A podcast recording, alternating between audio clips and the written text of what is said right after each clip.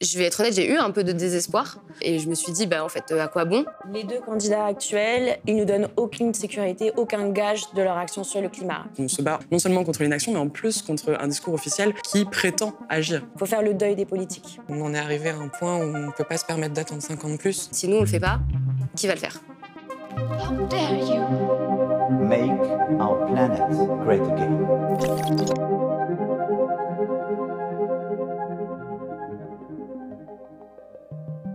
À peine les résultats du premier tour de l'élection présidentielle tombés que l'émotion est à son comble, chez celles et ceux qui ont lutté pendant des années, chez celles et ceux qui ont documenté les ravages des politiques au pouvoir et qui espéraient d'autres lendemains. Mais rien n'est perdu. Nombreux sont celles et ceux qui déjà relèvent la tête et préparent ce qui va suivre. Et ce qui va suivre, voilà ce qui nous intéresse. Les combats à venir, ceux qui d'ores et déjà s'organisent, quels que soient les résultats du second tour de l'élection présidentielle. Car que peut-on attendre du prochain quinquennat pour l'écologie, pour le climat? On a posé la question à quatre composantes du mouvement écologiste. On leur a demandé comment elles réagissent, comment elles voient l'avenir. Et on observe chez elles une certaine unanimité. Évidemment, il y a une énorme frustration, toutes nous ont dit un peu la même chose, mais le mouvement écologiste reste déterminé et combatif. Ce que j'ai ressenti dimanche, bah, c'est évidemment une immense tristesse de voir qu'en fait on est encore dans cette situation, qu'on qu'on va encore avoir un second tour qui parle de sujets qui ne préoccupent pas les gens. On ne parle pas des préoccupations des Français, des Françaises, des préoccupations de survie. Donc, je vais être honnête, j'ai eu un peu de désespoir euh, et je me suis dit, bah, en fait, à quoi bon? Et puis, après deux, trois nuits de sommeil, en fait, je sais que c'est à nous, euh, en tant que citoyennes et citoyens, euh, d'œuvrer à cette transition radicale euh, écologique et sociale. Et euh, je sais qu'on est une majorité à le vouloir. Au vu du premier tour, euh, je pense qu'aujourd'hui, au sein des luttes locales, on n'attend plus rien euh, du prochain président, du prochain quinquennat. On l'a bien vu au dernier quinquennat, l'échelle nationale, elle est bloquée. On a essayé de faire passer une loi climat ambitieuse, on n'a évidemment rien eu. Donc aujourd'hui, en fait, on n'attend plus rien de cette échelle-là gouvernementale. La question, elle est plus tellement de savoir euh, est-ce que le prochain président ou la prochaine présidente fera quelque chose? On en est arrivé à un point où on ne peut pas se permettre d'attendre 5 ans de plus. Je pense que c'est quand même primordial de rappeler euh, la responsabilité de ce gouvernement dans la situation dans laquelle on se trouve à l'heure actuelle. La France a déjà été condamnée à deux reprises sur la question climatique et euh, les efforts ne sont pas suffisants. Donc il faut vraiment installer un rythme beaucoup plus rapide dans la lutte contre le réchauffement climatique et prendre en charge immédiatement la question de la disparition de la biodiversité. C'est les deux grands challenges, je crois, euh, pour le prochain siècle en fait. On ne peut pas se permettre d'avoir sur les questions climatiques, mais pas que, hein, mais beaucoup sur les questions climatiques, d'avoir cinq années de plus de blocage institutionnel à l'Assemblée nationale, parce que c'était ça, c'était un blocage institutionnel avec l'ultra-majorité euh, du gouvernement en place à l'heure actuelle euh, au sein de l'Assemblée nationale. Donc en fait, euh, c'est impossible, euh, tout est verrouillé, euh, rien ne peut passer en termes d'ambition et de changement structurel euh, et politique euh, pour réduire drastiquement nos émissions de gaz à effet de serre. Et donc on se retrouve avec euh, une loi climat complètement euh, dénuée de sens, on se retrouve avec des mesurettes et des ajustements à la marge qu'on fait passer pour des changements systémiques et politiques et pour une lutte euh, pour le réchauffement climatique. Euh, ce n'est pas le cas. Et du coup, euh, là, là l'urgence, c'est qu'on ne peut pas se permettre d'avoir cette ultra-majorité à l'Assemblée nationale et on ne peut pas non plus se permettre d'avoir une présence euh, minime ou je ne sais pas de quelle ampleur de députés fascistes à l'Assemblée nationale non plus.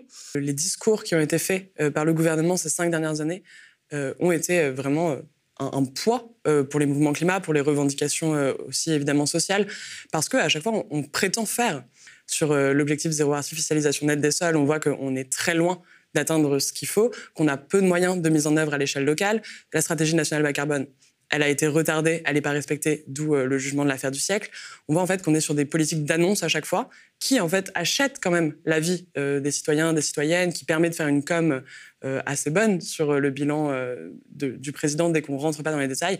Et en fait, quand on regarde en dessous, quand on soulève un peu le couvercle, on voit que c'est désastreux. Et donc évidemment, ça nous affaiblit énormément parce qu'on se bat en plus contre un, non seulement contre l'inaction, mais en plus contre un discours officiel qui prétend agir. La Convention citoyenne pour le climat et la loi climat, ça a été vraiment euh, ce point d'orgue. Euh, on avait une promesse, on a eu des personnes qui ont cru beaucoup. Moi, la première, hein, j'ai écrit euh, des dizaines d'amendements pour la loi climat, j'y ai passé des centaines d'heures, et pour autant, on n'a absolument rien qui est passé. On a vu que ça a été un sabotage non seulement des lobbies, mais évidemment même de l'intérieur du gouvernement qui avait prévu de ne rien faire passer d'ambitieux. Et on voit même que les décrets euh, d'application aujourd'hui, maintenant que la loi climat est un peu hors champ caméra, euh, sont encore pires et dégradent encore plus l'ambition euh, de cette loi-là. Donc en fait, on, a du vide et c'est vraiment l'image de cette politique d'annonce. Une loi climat, mais qui ne fait absolument rien pour le climat, c'est quand même c'est très symptomatique des cinq dernières années de, de, de mandat. Toutes les organisations interrogées ont fait référence au dernier rapport du GIEC, qui nous dit que le pic des émissions doit être atteint avant 2025, si nous voulons limiter le réchauffement à 1,5 degré. D'ici à 2030, les émissions devront être divisées par deux par rapport à leur niveau de 1990. La fenêtre de tir est donc mince, mais elle ne s'est pas encore totalement refermée. Il y a urgence. Ce rapport du GIEC nous rappelle euh, qu'on n'a pas une minute à perdre. Il nous dit pas on a 5 ans, on a 3 ans pour agir. Il nous dit il faut agir maintenant, drastiquement, pour réduire nos émissions de gaz à effet de serre et pour adapter nos territoires au changement climatique. Donc c'est dire l'ampleur de la tâche et le retard qu'on a sur ces sujets-là. Chaque dixième de degré en plus, euh, c'est euh, des millions de vies euh, sauvées ou mortes. Aujourd'hui, on a 26 ans de COP où euh, il s'est rien passé. Les accords de Paris euh, issus de la COP 21 en 2015, aucun pays aujourd'hui n'est en passe où on voit de respecter ses engagements. Ça fait sept ans. Vu euh, les annonces du GIEC, en vérité, ce que ça nous apporte comme réflexion, c'est de dire qu'il faut faire le deuil des politiques. Euh, Aujourd'hui, il n'y a plus rien à attendre du prochain ou de la prochaine présidente. Il faut absolument agir, nous, à notre échelle, fort, vite, et ne rien laisser en fait à ces politiques qui en fait sont plus un obstacle, comme l'ont montré tous les présidents d'avant d'ailleurs, et pas seulement Emmanuel Macron, sont un obstacle à la réussite en fait de l'écologie politique, de la justice sociale. Et donc on a besoin de évacuer en fait cet espoir. La justice sociale et la justice environnementale, elle viendra des citoyens et des citoyennes et certainement pas des politiques, ça il faut l'oublier. Ça fait 30 ans qu'on connaît les conséquences du dérèglement climatique, ça fait 30 ans qu'on sait que l'homme est responsable de ces dérèglements, que ces dérèglements sont dus à notre mode de vie. On n'a rien fait en 30 ans. La plupart des, des militants et militantes chez Extinction Rebellion ont moins de 30 ans. C'est des personnes qui sont nées dans cette situation où rien n'a été fait. Et aujourd'hui, la solution, elle peut venir que de nous, des citoyens et des citoyennes, euh, parce qu'on est légitime, parce que tout le monde est concerné, et parce que les personnes à qui on a délégué notre pouvoir démocratique n'ont rien fait. Alors voilà, en fait, ce que nous disent les activistes, c'est qu'il faut s'organiser et rejoindre dès maintenant les luttes. Et ça commence dès demain, avec des premières dates de mobilisation. Les choses qu'on doit mettre en place aujourd'hui, c'est pas pour gagner, c'est pour perdre le moins possible sur le futur, sur euh, les conditions de vie vivables en France ou dans le monde. Il faut prendre conscience que chaque minute qui passe, c'est euh, des concentrations de CO2 supérieures dans l'atmosphère. En fait, on, on se bat pas pour gagner, on se bat pour perdre le moins possible. Je pense qu'on peut continuer à obtenir des victoires, euh, que ça va être très dur, euh, qu'il va falloir qu'on se serre les coudes. Mais de toute façon, si nous on le fait pas, qui va le faire? Ce sera pas ces gouvernements. Donc en fait, on n'a pas le choix. Et on va essayer justement avec les luttes locales, en épaulant ces luttes, en les faisant aussi, en les aidant à monter en puissance et en créant réellement un réseau des luttes et un mouvement qui s'ignore plus, de euh, gagner des victoires sur le terrain parce qu'on voit bien que c'est là où on a des vraies victoires. Euh, ces deux dernières années, on a une quarantaine de victoires. C'est des entrepôts Amazon, des extensions d'aéroports qui ont été annulées, mais aussi des routes, euh, des surf parks, etc.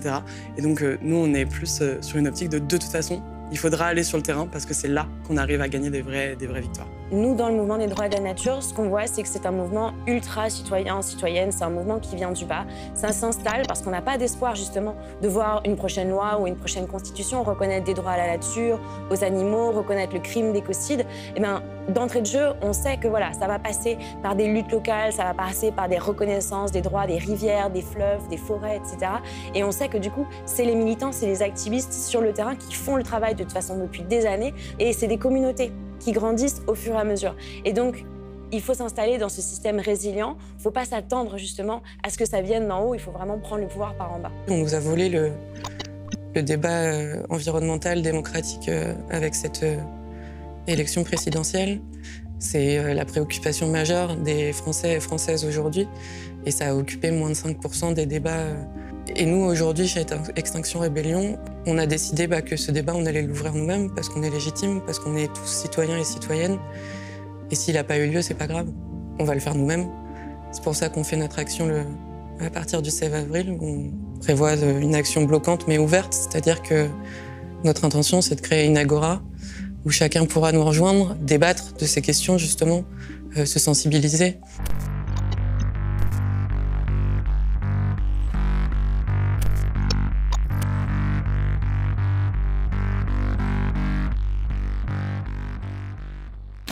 Nous, notre intention, c'est pas que tout le monde soit d'accord, c'est pas qu'on ait tous les mêmes idées, qu'on ait tous euh, les mêmes solutions à proposer. Déjà, si on arrive à avoir un espace où on rend ce débat possible, c'est déjà, euh, on le voit bien, aujourd'hui dans les médias, dans la politique, c'est déjà impossible. Si déjà nous, on arrive à créer cet espace, c'est déjà c'est le commencement en fait. Sachez que de toute façon, on lâchera rien, on n'a pas le choix. S'engager n'est plus une option.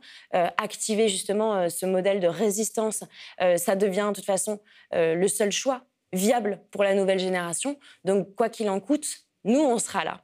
On sera là et on s'investira ces cinq prochaines années et les années qui suivront pour faire justement basculer les choses, puisqu'on n'a pas le choix. C'est les scientifiques qui le disent, c'est la jeunesse qui le veut.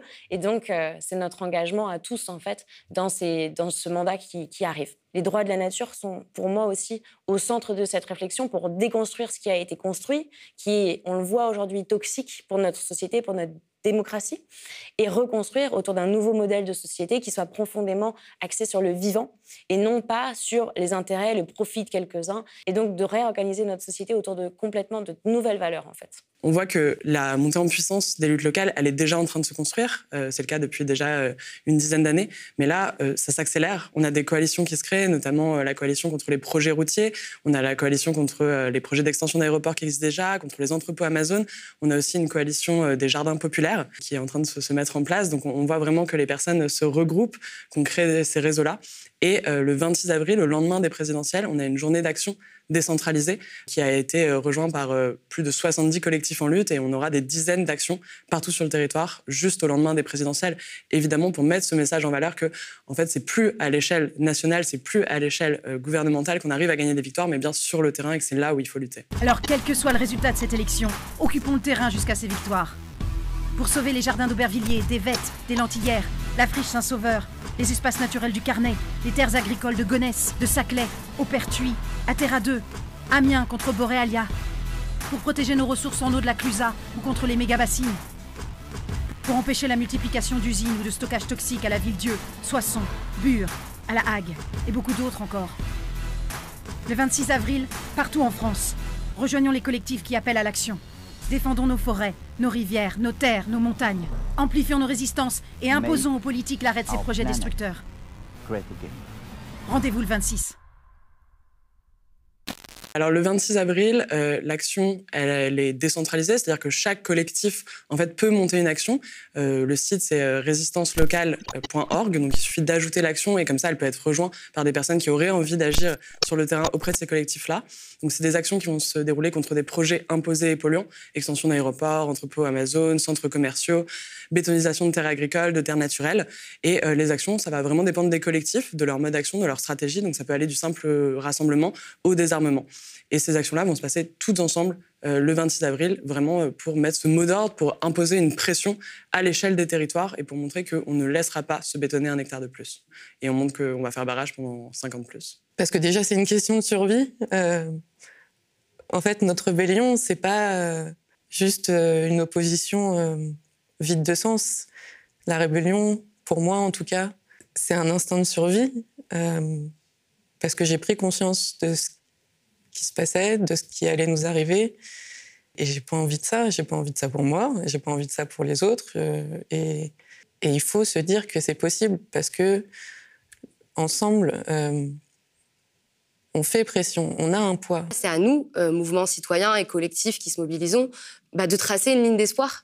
Parce que là, les gens, ils sont quand même euh, très en colère et, euh, très désœuvrés. Moi, j'ai vu plein de gens avec les yeux euh, tout rouges toute la semaine parce qu'en fait, c'est difficile d'y croire encore, mais on n'a pas le choix parce que c'est une question de survie vis-à-vis des questions climatiques. Nous, on sera là pour lutter et qu'il n'y aura pas un jour du mandat tranquille, qu'il n'y aura pas une loi climaticide qui passera et qu'on sera là pour contrer tous les grands projets inutiles et imposés. Parce que là, ce qui vient de se passer, c'est que ça a rallumé la flamme d'une colère euh, qui était déjà très présente, mais du coup là, euh, elle est vraiment en train de grandir et que du coup cette colère, euh, elle va prendre part et possession et ça va devenir un, un vrai contre-pouvoir citoyen. Il n'y a donc pas de fatalisme. Nous ne sommes pas encore condamnés et la victoire ne dépend que de votre engagement. Il va falloir faire preuve de courage, parce que je pense qu'aucun dirigeant ou dirigeante n'a fait preuve jusqu'à présent. Et on est à un tournant qui va en fait sceller un peu l'avenir de l'humanité. Et si vous le faites pas, nous, on le fera.